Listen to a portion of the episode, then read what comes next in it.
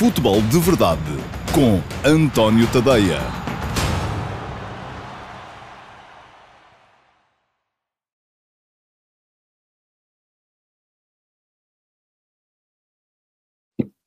Olá, muito bom dia a todos. Eu sou António Tadeia. Este é o Futebol de Verdade de terça-feira, dia 6 de outubro de 2020, segundo futebol de verdade da semana. Sim, é verdade, se esteve desatento, ontem no feriado houve futebol de verdade, porque a jornada foi muito animada, porque o mercado está aí a mexer, e aliás é muito sobre o mercado uh, que vai centrar-se a emissão de hoje, porque há muita coisa ainda para acontecer.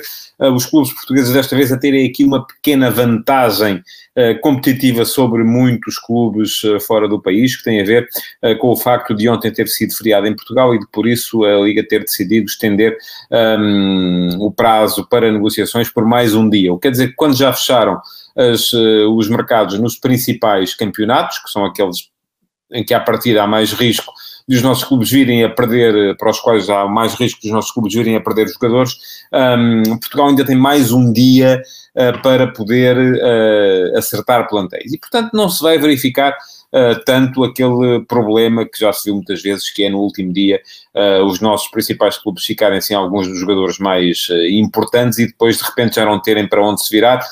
se isso aconteceu ontem, porque ontem ainda houve gente a sair para campeonatos uh, importantes, uh, resta ao dia de hoje para os clubes portugueses não só uh, poderem voltar a acertar os seus plantéis, como até para poder eventualmente convencer os jogadores que de repente tenham percebido que, foi, que, se tornaram sedentários nos seus clubes, numa das grandes cinco ligas, e por isso mesmo possam uh, vir a ser melhor aproveitados no campeonato português, porque aqui ainda há uh, mais um dia uh, para fazer inscrições. Um, já está aqui o Rui Manuel Mota a fazer, a deixar uma pergunta relativa ao Futebol do Porto. Pergunta ao Rui Manuel um, que me parecem todas estas mexidas no Futebol do Porto, se não vai ser difícil para o treinador integrar toda esta gente, a chegarem, claro. Eu creio que sim, que vão chegar, ainda é capaz de haver mais alguma surpresa hoje.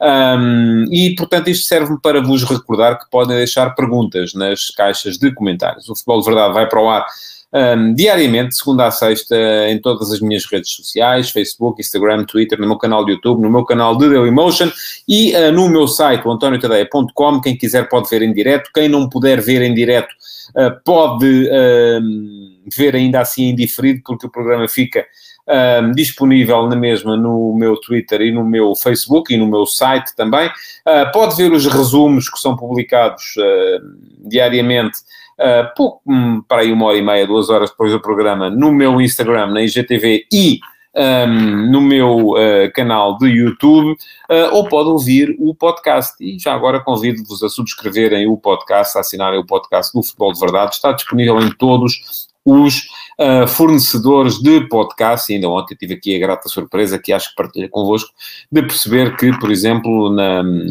na Apple o, o Futebol de Verdade estava em primeiro lugar em Portugal na categoria de desporto. Portanto, quanto mais gente assinar, quanto mais gente descarregar o podcast, mais este espaço vai ganhando uh, visibilidade. Já agora, um, se estão a ver, seja onde for, partilhem. Partilhem o futebol de verdade para que os vossos amigos possam ver também e de preferência para, para que possam assistir ainda em direto, porque é assim que a interatividade uh, se torna mais interessante. Muito bem, vamos ao mercado. Um, o mercado vai fechar mais logo, amanhã farei aqui as contas finais, e, uh, mas eu creio que já não vai mudar muita coisa, ou muito aquilo que mudar na prática vão ser se calhar a consumação de algumas operações que já transpiraram. tenho aqui uma dúvida ainda relativamente ao dia de hoje, porque admito que possa chegar mais um centrocampista para o Porto e não se tem falado muito nisso, embora uh, a chegada de uh, Sarre a confirmar-se para o Futebol do Porto, sendo mais um central, enfim, possa vir aqui a criar alguma, alguma dúvida sobre a possibilidade de algum destes centrais poder vir em jogos mais complicados, eventualmente a assumir a posição de médio. Porquê?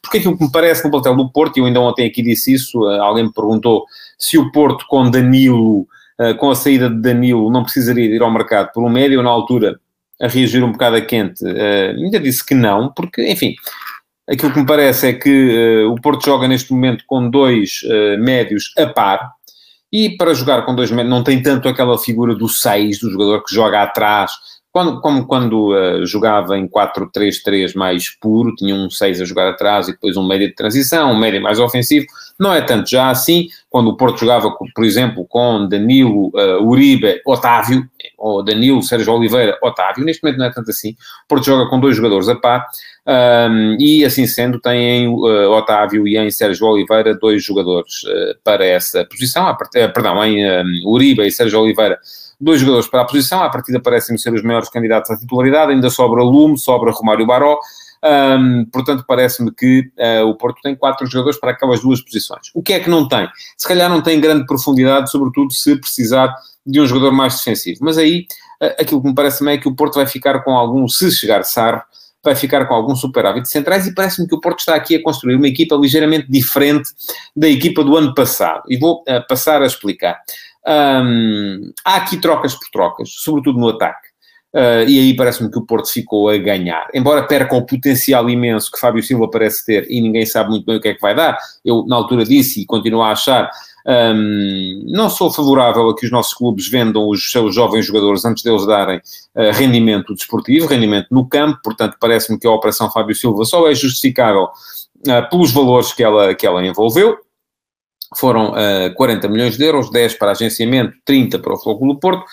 Um, mas ainda assim, entre as saídas de Fábio Silva, Soares e Abubacar e as entradas de Meditaremi, um, de Evanilson e Tony Martínez, parece-me que em termos de rendimento imediato o Porto fica a ganhar. Tem ali já uh, um lote de avançados que me parece uh, melhor no imediato do que era o lote de avançados da época passada. Agora, depois há a questão da substituição ou não de Danilo. Conforme já disse, até me parece. Hum, diz aqui, o, pergunta-me o Luís Rocha se o Danilo faz falta, se o Porto tem alguém capaz de o suplantar. Ora bem, o Danilo já na época passada não foi, durante boa parte da época, não foi tão importante assim.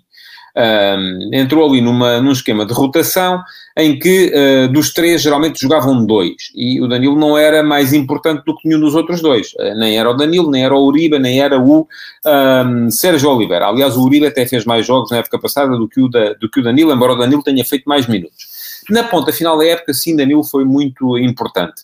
Um, agora, a questão que se coloca aqui é a de perceber a profundidade que o Fogo do Porto vai ter à disposição para aqueles lugares. E aí, de facto, não me parece que seja muito, e, portanto, eu admitia uh, que chegasse eventualmente mais um médio uh, para uh, ajudar nestas tarefas. Depois, coloca-se a questão um, da defesa. Ora, na defesa é que o Porto muda muito. Porquê é que muda muito? Sai Tomás Esteves um, como lateral direito, entra na NU. Enfim, parece-me que o Porto também, mais uma vez, em termos de uh, uh, imediato, parece estar, e diz aqui o Jorge Ferreira com a Assunção do Famalicão ainda vai chegar. Vamos a ver. Um, é um jogador que, enfim, não tem ligação ao Porto, mas o pai, uh, o Paulo Assunção, teve e poderá, veremos se vai ser assim ou não, e se for assim, amanhã vou lembrar-me deste comentário do Jorge Ferreira. Mas estava a dizer, que em termos de. Uh, e, e, já agora vou só uh, comentar esta, esta afirmação do José Fidal, que diz que o Porto ainda precisa de um 6 como alternativa ao Lume e mais um 8. Eu acabei de dizer o Porto não joga com 6 neste momento. O Porto joga com dois jogadores a par. E jogando com dois jogadores a par, um, está bem servido, no meu ponto de vista, com Uribe e Sérgio Oliveira. Lume é mais difícil entrar até neste, neste esquema e daí as dificuldades que ele sempre teve para se afirmar, porque houve sempre uma grande decalagem entre o, o, total de minutos e de jogos que foi feito pelos três principais jogadores para a posição. Otávio, uh, perdão, eu estou, estou a temar com o Otávio. O Sérgio Oliveira, o Uribe e o Danilo, e depois todos os outros, seja o Romário Baró ou o Lume. Porque as posições ali equivalem-se. Não há um que fique e outro que vá. Geralmente eles uh, uh, estão. o Porto joga com duplo pivô e está cada vez mais a insistir nesse, nesse modelo. Mas eu estava a falar da defesa. Nas laterais, o que é que me parece que uh, muda? Muda muita coisa porque o Porto acentua a tendência atlética dos jogadores que tem para as laterais da defesa, mas perde a dimensão criativa e a dimensão ofensiva uh, da posição que lhe era dada por Alex Telles, nomeadamente. Porto passa a ter laterais que são uh, quase exclusivamente corredores. tem para a direita Manafá e Nanu, um, tem, uh, pergunta-me o Paulo Neves se o Tomás Esteves jogava. O ano passado não jogou muito, uh, e é possível que este ano também não jogasse. Ainda sobra o Carraça, portanto, estava a dizer, tem para a direita Manafá e Zaidu, ainda sobra a Carraça, o que quer dizer que Manafá faz bem os dois, os dois lados, embora seja destro. Já jogou muitas vezes como lateral esquerdo. Para a esquerda, de facto, está um bocadinho descalço, porque só tem o único esquerdino que tem para a posição é Zaidu. Mas todos eles, Manafá, uh, Zaidu, Nanu, são laterais, aquilo que eu chamo de laterais corredores. São laterais de grande projeção, uh, que um, ah, se impõem sobretudo pelos, pelos metros que galgam, pela velocidade, pela capacidade que têm para explorar o espaço, e isso uh, geralmente é mais importante em equipas uh, que jogam mais atrás do que pode vir a ser no foco do Porto, onde o espaço não vai ser assim tanto. O Porto precisaria ainda assim de um jogador capaz de lhe dar a dimensão criativa que Alex Telles lhe transmitiu sempre a partir do corredor esquerdo e por alguma razão ele tem sido quase sempre um dos principais assistentes da equipa e uma das razões, enfim, é as bolas paradas, mas também é a capacidade que ele tinha para cruzar e para descobrir os avançados na área, com os cruzamentos sempre muito tensos e muito bem colocados. Portanto, esse jogador, o Porto não tem. Uh, Diz-me o José Leal que o Carraça já jogou no meio campo a 6. Pronto, pode ser uma alternativa para aí também. Um, mas esse jogador o Porto não tem. E não vai ter com Sarre, porque Sarre uh, é mais defesa central do que defesa esquerda pode fazer a posição de defesa esquerda, como é evidente, mas não é um defesa esquerdo, nem nunca vai ser um defesa esquerdo de grande projeção ofensiva, nem um defesa esquerdo de grande capacidade criativa. Uh, portanto, eu acho que faltará ao Porto ainda assim esse, esse jogador para, uh, ah, um, para ser criativo a partir de uma das laterais da defesa. Em contrapartida, se chegar Sar, e eu creio que a transferência não está ainda oficializada, mas que o jogador já estará em Portugal, uh, se chegar Sar, o Porto vai passar a, a ficar muito bem servido de defesas centrais. Reparem, Porto tem Pep, enfim, já é um veterano, é certo, é verdade. Tem Mbemba, uh, tem Marcano, que embora esteja lesionado, há de chegar à altura em que regressa. Terá Sarre e terá uh, Diogo Leite. São os tais cinco centrais que o Jorge Jesus queria e parecem-me a mim, parece a mim que o Porto, apesar de tudo, e eu não, não descartaria Diogo Leite. Diogo Leite, além de ser escardino, como é, como é Sarre, um, tem a vantagem de ser muito jovem, ter grande margem de progressão, e eu parece-me que uh, é um jogador no qual, que eu, conforme digo, não, não descartaria. Portanto, parece-me que o Porto, neste momento, uh, está uh, muito bem servido de centrais, falta-lhe o tal lateral criativo, e eu tenho uma maneira, alguém aqui já disse que o Manafá pode jogar à esquerda, sim, também já disse isso, o Manafá pode jogar à esquerda. Um, Diz-me o Hugo Teixeira que o Porto não tem ninguém para substituir o Otávio, que neste momento é peça-chave. Ter tem, não é? Dizer, tem o Romário Baró, que já o substituiu com, com, com bons resultados no início da época passada. Uh, terá o Nakajima, que enfim, pelo aquilo que foi investido nele, é um jogador com o qual também tem que se contar. Portanto, não me parece que seja também um tanto por aí. Agora, a maneira que eu, eu insisto sempre nisto. Ora, aí está, o Simão Racional já me leu a, a, a, o meu pensamento. Um, eu acho que o Porto está tão bem servido de gente para a frente, e quando continua a insistir sem PP, na chegada de PP, uh, do Grêmio, não sei se vai o Porto conseguir fechar o negócio ou não, uh, mas se chegar PP, então ainda muito mais. Reparem, a quantidade de jogadores que o Porto tem para os corredores laterais na frente, para, para o ataque, uh, até o próprio Marega, enfim, quando o Porto tem depois Tony Martinez, Evan Nilsson, um, Taremi e Marega, quatro pontas de lança para jogar só um, acho que é demais, não é? Portanto, eu acho que Marega mais jogo, menos jogo, vai ter mesmo que encostar à direita, uh, o que uh, nos leva a perguntar então o que é que se faz a uh, Corona. Pois bem, Corona pode ser o tal lateral de que o Porto precisa para dar à equipa a tal dimensão mais criativa desde trás. Eu acho que Corona um, pode ser, sendo um extraordinário extremo direito, eu acho que ele foi o melhor jogador do último campeonato de, de Portugal, um, pode ser um ainda melhor defesa direito pela capacidade ofensiva que ele dá à equipa surgindo de trás. Essa é a minha opinião. Carlos Araújo fala-me em três centrais. Eh, Pepe, Mbemba sobre a direita, Sarro sobre a esquerda, Zaidu à esquerda, Manafá Nanu à direita.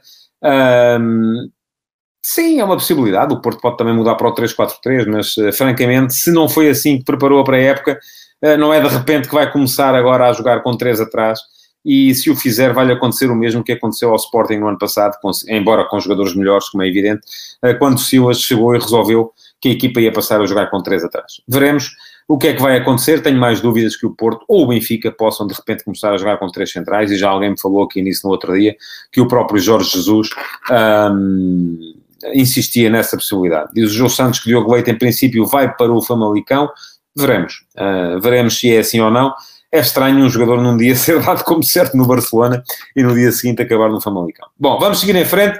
Um, entrar pelo mercado do Benfica, uh, onde Jesus lá teve mais um central, conforme ele queria. Hoje de manhã escrevi sobre isso. Escrevi sobre. Peço desculpa.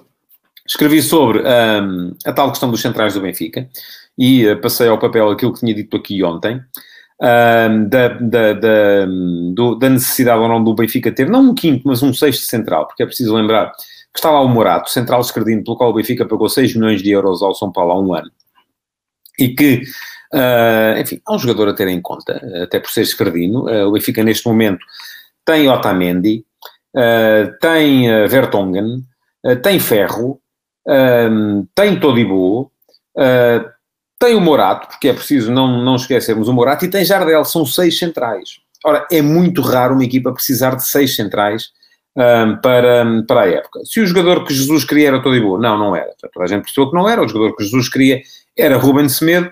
Uh, não foi possível o Ruben Semedo.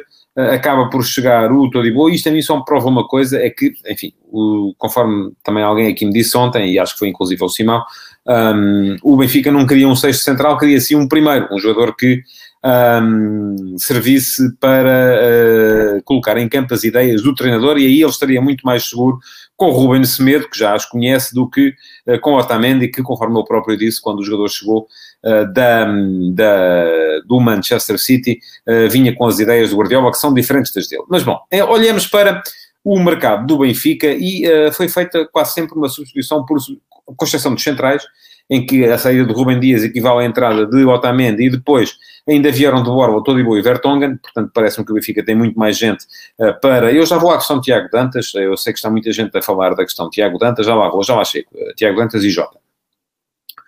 Mas uh, depois foi muito feita uma, uma situação de quase troca por troca, porque sai o Vinícius e entra o Darwin, sai o Zlobin e entra o Elton Leite, sai o Zivkovic e entra o Everton, sai o Tomás Tavares e entra o Gilberto, sai o Jota, entra o Pedrinho, uh, sai o Diego Souza, entra o Valdo Schmidt, portanto parece-me que uh, há aqui muito, e o Benfica ficou a ganhar em quase todas estas uh, trocas, eu creio que a exceção será mesmo a troca de Rubem Dias por Otamendi, porque em todos os outros casos parece-me que os jogadores que entraram são superiores aos jogadores que saíram. Portanto, parece-me que há aqui uma questão, o Benfica melhora o seu plantel. Qual é que é a questão? É que, entretanto, também saem Florentino e Feiza e não entrou o tal médio que o Benfica, eu acho que precisava, que era o tal 8, eh, que ainda falta um, para que o Benfica tenha o seu plantel completo. Porque o Benfica tem muita gente para, aquela, para aqueles dois jogadores de meio campo.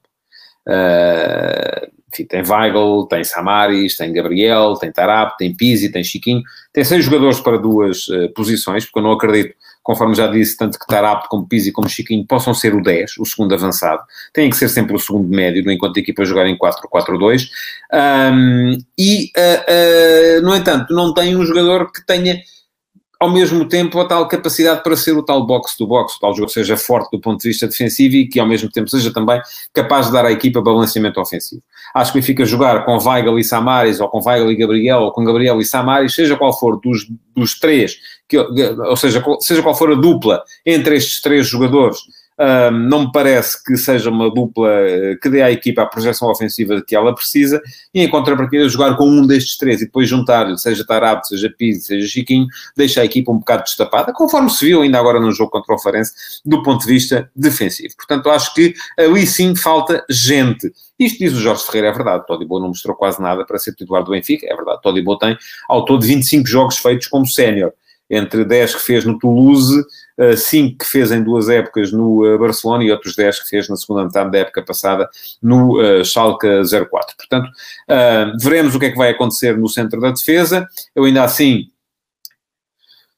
não sou capaz de dizer qual vai ser a dupla que Jorge Jesus vai uh, querer ter como titular. Acho que é Vertonghen sempre que estiver disponível. Quem é que vai jogar pela direita? Ainda assim, acho que é muito provável que seja o Otamendi, uh, mas que Jesus quer ter ali alternativas. Acho que falta o tal uh, 8, portanto, ao, ao, ao Benfica. Diz o João Santos, uh, o Benfica tem seis centrais, Jardel está acabado, enfim, veremos. Vertonghen e Otamendi vão acusar a idade para fazer meia época. Morado custou dinheiro muito, mas ainda não tem estaleca, sobra ferro e todo e boa, este ainda a poder ser moldado. Depois vamos a ver. Uh, tenho muita curiosidade de perceber quem é que o Benfica vai querer uh, para central pela direita, até porque o, o, central pela direita no esquema de Jorge Jesus é sempre o líder do setor. E um, pergunta-me o Nuno Silvestre porque é que não joga uh, Samaris. Eu creio que esteja a falar de meio campo, é? porque se era, era o fim da macacada se de repente com seis centrais o Jesus fosse jogar com o Samaris ou com o Weigl, como alguém sugeriria aqui também, uh, como central. Olha, Nuno, eu acho que não joga porque os outros são melhores, não é? Uh, e de facto o Benfica já o disse aqui, não pode, em jogos, sobretudo em jogos em Portugal, em jogos fora de Portugal, com uh, equipas muito mais fortes, uh, até poderá eventualmente jogar com uma dupla, escolher entre três jogadores, Weigl, Samaris e Gabriel. mas em Portugal não pode jogar com dois destes três jogadores pelo menos enquanto jogar em 4-2, porque depois falta-lhe sempre alguém, uh, e é isto que diz o Ricardo Marta, para a posição 8 falta o grande titular, um, é isso que neste momento falta de facto ao uh, Benfica, uh, é esse jogador, agora eu acho que isso está identificado desde o início, eu discordo daquilo que tem sido a, opinião de Jorge Jesus, que sempre insistiu no central, no central, no central, queria mais um avançado também, mas era o central, o central, eu acho que ao Benfica desde o início faz falta uh, um 8 de categoria, um 8 que seja capaz de, de, de, segurar aquele meio campo, de juntar aquele meio campo, é isso que o Benfica não tem, um, porque uh, na frente acho que o Benfica está bem servido, com, uh, por um lado, Darwin e Seferovic como tal avançado que vai buscar a profundidade, que é o jogador que dá o corpo às bolas no embate com a defesa adversária, e depois com uh, Waldschmidt, uh, Gonçalo Ramos, eventualmente Rafa, que pode jogar também por ali, para a posição de segundo avançado. O que é que não serve? Não serve jogar com um médio naquela posição de segundo avançado, porque a equipa ficaria a faltar capacidade para uh, surgir na área com mais gente e uh, não serve uh, jogar com dois dos três médios de, de, características mais defensivas, porque aí faltará à equipa a capacidade para ocupar o tal espaço entre linhas. Pergunta ao Marco Lopes se Ferreira não merecia uma oportunidade. Vamos a ver se ele, se ele vai ter essa oportunidade. Não é um jogador das características de Darwin e Seferovic, é mais um jogador uh, das características, enfim. Ferreira é mais um avançado de 4-3-3, é essa a minha, a minha questão, do que um avançado de 4-4-2. Uh, eh, se pode ser moldado, é possível que sim. Uh, mas veremos o que é que vai acontecer ainda com, com Ferreira, uma vez que o Benfica não conseguiu de facto colocá-lo. Diz o Bruno Xavier que não acha que faça tanta falta um 8, estará até para ele o titular da posição. Não me parece que tenha a capacidade. Enfim, vamos ver o que é que Jesus consegue fazer com ele. Mas não me parece que tenha a capacidade defensiva e física uh, para, para ser esse jogador. Uh, diz o Pedro Madureira que quem faz falta é o Gerson. Era o Gerson, mas com um bocadinho mais de qualidade. Vamos seguir para o Braga. Uh, e eu incluo no lote de candidatos, quando disse que ia falar do mercado dos quatro candidatos, incluo Braga e Sporting, embora seja muito claro quando digo que Porto e Benfica têm plantéis superiores, Sporting, Clube Braga e Sporting são, têm que ser vistos como, como outsiders. O plantel do Braga uh, não mudou assim muita coisa. Um, enfim, as saídas que há a registrar, Stojlikovic, Eduardo, Diogo Figueiredo, Diogo Viana, Pablo, uh, João Palhinha e Trincão são as duas grandes baixas uh, nesta, nesta equipa, porque são dos jogadores que saíram aqueles que foram mais utilizados durante a época passada, mas parece-me que foram, foram substituídos. Palhinha saiu, deu lugar a Almusrati e a Castro, Trincão saiu, deu lugar a Gaetan e Yuri. Se calhar vamos dizer, uh, cada um dos dois foi trocado por dois jogadores, uh, nenhum dos dois substitutos vem garantir à equipa aquilo que os que saíram uh, conferia, é verdade, e o Braga acentua assim a, a, a tal característica do seu plantel, que é ter profundidade, não ter um 11, se calhar tão forte como têm os rivais, mas Uh, tem um 11 onde nenhuma ausência uh, se nota por demasia. Já lá vou à questão dos centrais, porque eu acho que essa é a questão eh, que vale a pena discutir eh, no plantel do Sporting Clube Braga. E por isso mesmo, se calhar, o Carlos Carvalhal já mudou. Eu acho que o Carlos Carvalhal mudou o esquema de três defesas com que iniciou a época para um esquema de 4-2-3-1 por três razões. Primeira razão, ele quer que a sua equipa seja uma espécie de camaleão tático. Uh, quer que a equipa seja capaz de interpretar todos os esquemas. Veremos se consegue ou não. É tarefa árdua para qualquer treinador. Segunda razão, terá percebido que tem na frente jogadores que são extremos, que são muito mais fortes se jogarem abertos do que se jogarem por dentro. E Galeno é uh, o melhor exemplo disso mesmo, uh, porque me parece que pode ser um jogador muito importante, uh, que a jogar por dentro já não seria se calhar tão forte. E terceira razão, terá achado que não tinha profundidade suficiente no plantel para, um, para jogar com três centrais. e se formos a ver os jogadores que ele tem, um, Bruno Viana, Diogo Carmo, Raul Silva, Rolando e Tormena, tem cinco centrais, um, tem menos que o Benfica, que vai jogar só com dois. O Braga tem cinco e queria jogar com três. Enfim, não seria com certeza fácil, sendo que eu olho para aqui e vejo uh, qualidade em uh, David Carmo, vejo alguma qualidade em Bruno Viana, em Tormena, vejo muita impetuosidade em Raul Silva e vejo um Rolando que pode ser útil pela experiência, uh, mas que não é à partida titular neste, neste esquema. De resto, parece-me um Braga bem servido também no ataque com a chegada de Schetina e vamos ver se continua ou não o Paulinho, uh, parece-me que essa é a questão que, que, tem um bocado a ver com o Sporting também. E já lá vamos uh, uh, falar da questão do Sporting. Diz o Ricardo Marta que, em termos de plantel, o plantel do Braga tem mais profundidade e mais soluções que o do Sporting. É verdade, concordo, embora me pareça que depois o Sporting tem mais qualidade se escolhermos os jogadores nucleares. Ainda que isso seja cada vez menos verdade, porque o Sporting perdeu, e com isto faço a transição para o plantel do Sporting o Sporting perdeu um, alguns dos elementos fundamentais da equipa. Perdeu o Mathieu, que uh, acabou a carreira, perdeu a Cunha, que era um jogador, enfim, fundamental, e neste esquema, embora seja bem substituído pela subida de uh, Nuno Mendes, parece-me que Nuno Mendes é dos miúdos do Sporting, já o disse aqui algumas vezes, aquele que tem mais qualidade e mais possibilidades de uh, se impor no curto prazo, Uh, e uh, estará a perder o Wendel, que parece que, enfim, o mercado russo ainda dá, dá algum tempo ao Zenit para fechar a, a aquisição, que eu creio que ainda não está oficializada, uh, mas creio que o Wendel irá mesmo para a Rússia jogar no Zenit. Depois, os outros jogadores que saíram, enfim, não eram jogadores importantes, ou não foram, o Rosier, o Francisco Geraldo, o Pedro Mendes, o Eduardo, o Dumbiá, o Batalha, enfim, são jogadores que saem e que são substituídos um, com acréscimo de qualidade. Portanto, eu volto a dizer, esta equipa do Sporting é melhor do que a equipa do ano passado. Mesmo tendo em conta, a equipa do ano passado, aqui acabou a época. Não vou referir-me à equipa de início da época, que ainda tinha base Dosta, ainda tinha uh, Rafinha, ainda tinha uh, Bruno Fernandes, não. Aí não. Aí estamos a falar de uma outra realidade. Agora, a equipa que ficou no Sporting a partir do fecho de mercado de verão, já sem base Dosta, e Rafinha. E depois a equipa que uh, ficou no Sporting uh, uh, a partir do momento em, do, do, do, fecho do mercado de inverno, com a saída do Bruno Fernandes, um, e depois da lesão do Mathieu, esta que está neste momento é superior. Porquê?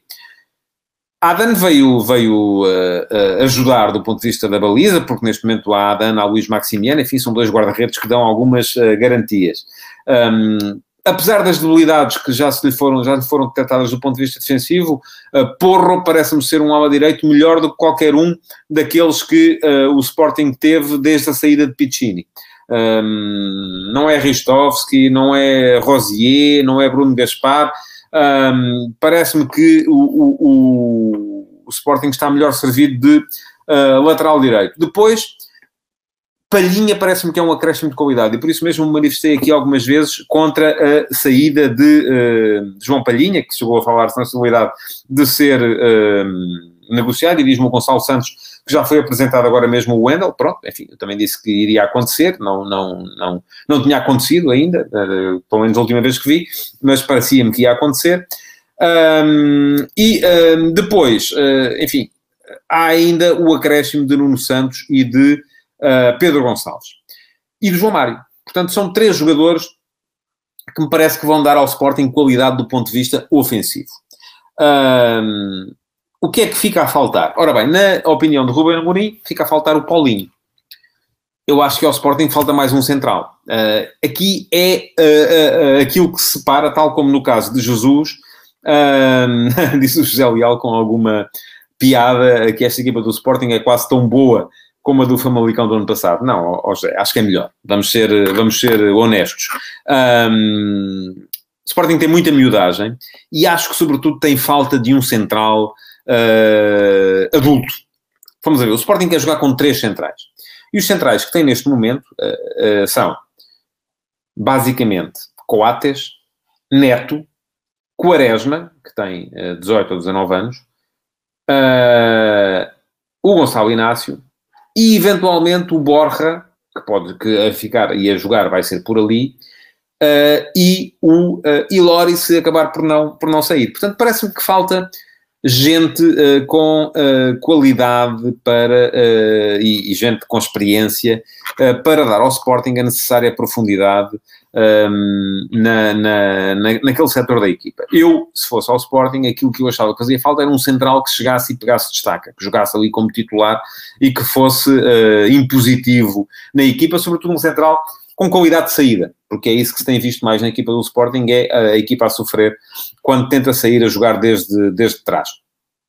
Era um Mathieu, enfim. Ah, e há o Fedal também, pois estava-me a esquecer do Fedal. Do Fedal, porque foi para isso que ele foi contratado, foi contratado precisamente para substituir o Mathieu, mas não tem a mesma qualidade de saída e, sobretudo, não tem a mesma qualidade defensiva. Uh, para mim, é isso que falta ao Sporting neste momento, é mais um central.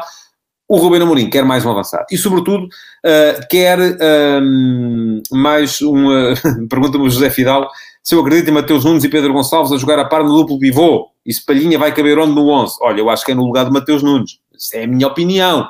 Para mim, o meio campo do Sporting é Palhinha Pedro Gonçalves. Seria Palhinha Wendel uh, e Pedro Gonçalves iria jogar mais na frente, uh, mas vai ser Palhinha Pedro Gonçalves uh, com o Pedro Gonçalves a baixar para a posição do Wendel. Enfim, é o único jogador que o Sporting tem que pode fazer aquele lugar do Wendel capacidade tática, visão de jogo, uh, capacidade para uh, uh, sair e para queimar linhas com bola, um, capacidade de passe, parece-me que é a melhor posição para ele. Era aí que ele jogava, aliás, no, no Famalicão, embora com três médios, mas era aí que ele jogava, jogava como segundo médio, como oito, um, e parece-me que é isso. E depois, então sim, à frente, e é para aí que vai entrar o João Mário. Alguém me perguntava aí há bocado se eu achava que o João Mário tinha qualidade, porque Só tinha jogado bem em Portugal uh, e era o Ricardo Freitas. Será que o João Mário é assim tão bom como a maioria das pessoas pensa? Só conseguiu jogar em Portugal, lá fora não jogou bem? Oh, oh, Ricardo, deixa-me só fazer aí uma espécie de wake-up call.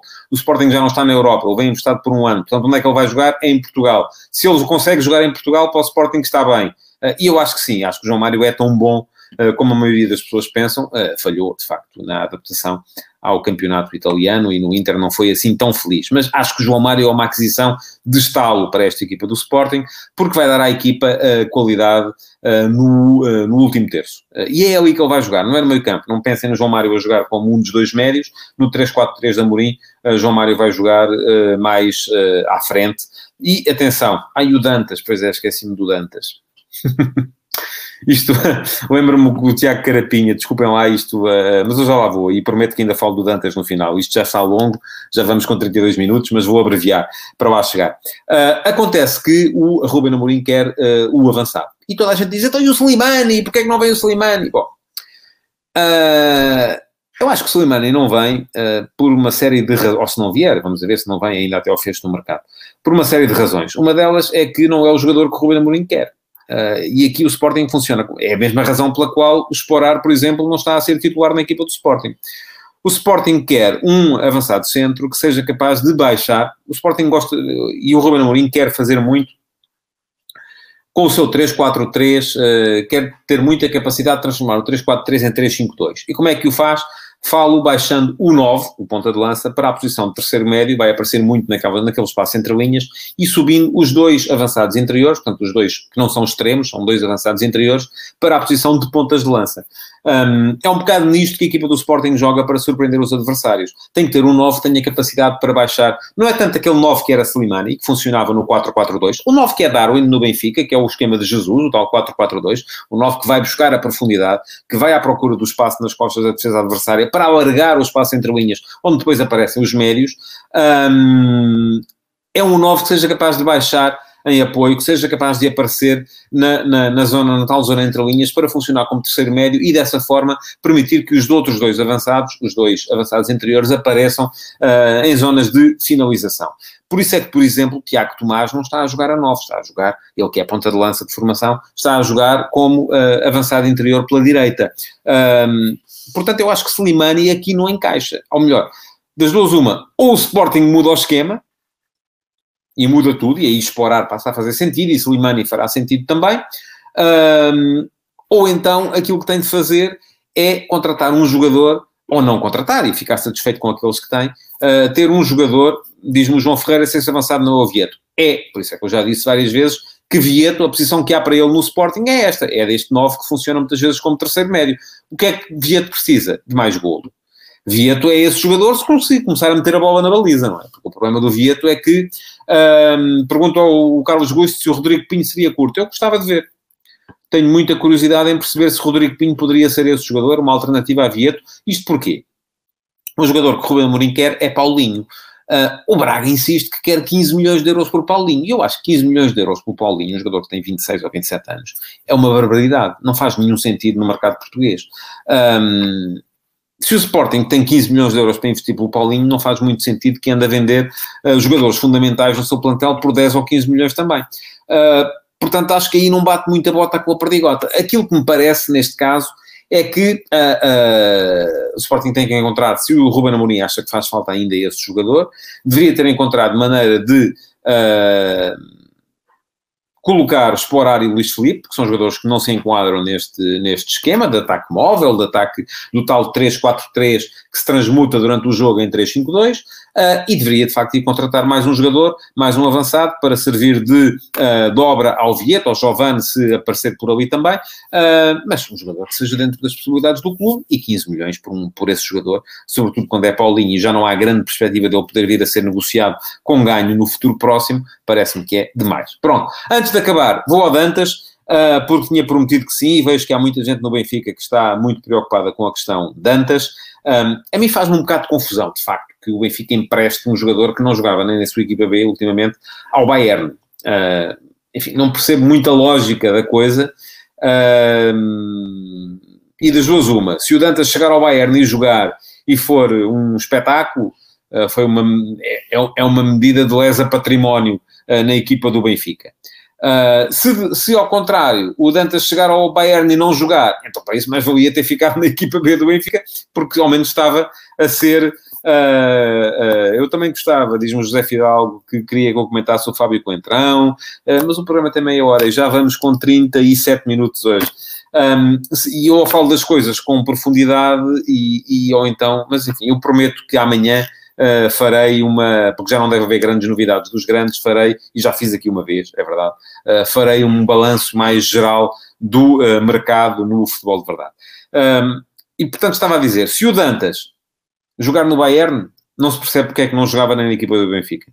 Se o Dantas chegar ao Bayern e não jogar, mais valia ter ficado no Benfica, porque, ou se vai para o Bayern B, mais valia ter ficado no Benfica B, eh, porque ao menos aí estava controlado. Portanto, aí parece-me que se é um jogador no qual o Benfica aposta muito e tem muita, tem muita fé, eu já vi versões contraditórias da questão, uma de que vai com cláusula de, comp, de, opção de 7 milhões de euros, outra que vai sem cláusula de opção. A informação que eu tenho é que vai com, mas enfim, uh, pode ser que o Benfica ainda consiga alterar isso. Um, mas uh, de facto parece-me que faz uh, pouco, pouco sentido. Uh, se o Benfica colocasse o Dantas numa equipa onde ele pudesse jogar e ganhar ritmo competitivo, achava muito bem. se vai para o Bayern, para o campeão da Europa, a melhor equipa da Europa neste momento e do mundo, e ele não joga no Benfica B e vai jogar no Bayern, então aí já não acho que faça grande sentido. Se é para jogar no campeonato no Bayern B, então aí também me parece uh, que faça ainda menos sentido. O Alfonso Davis apareceu assim, é verdade, sim senhor. mas aí volto a dizer, se o Dantas de repente chegar ao Bayern, for contratado para o Bayern B e de repente começar a jogar ali e a dar bolas de golo para o...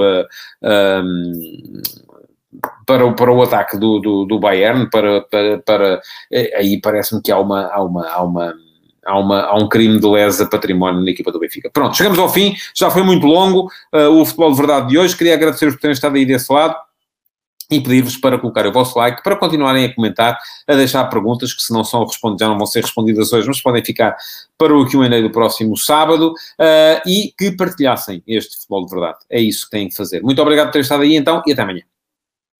Futebol de verdade, em direto de segunda a sexta-feira, às 12h30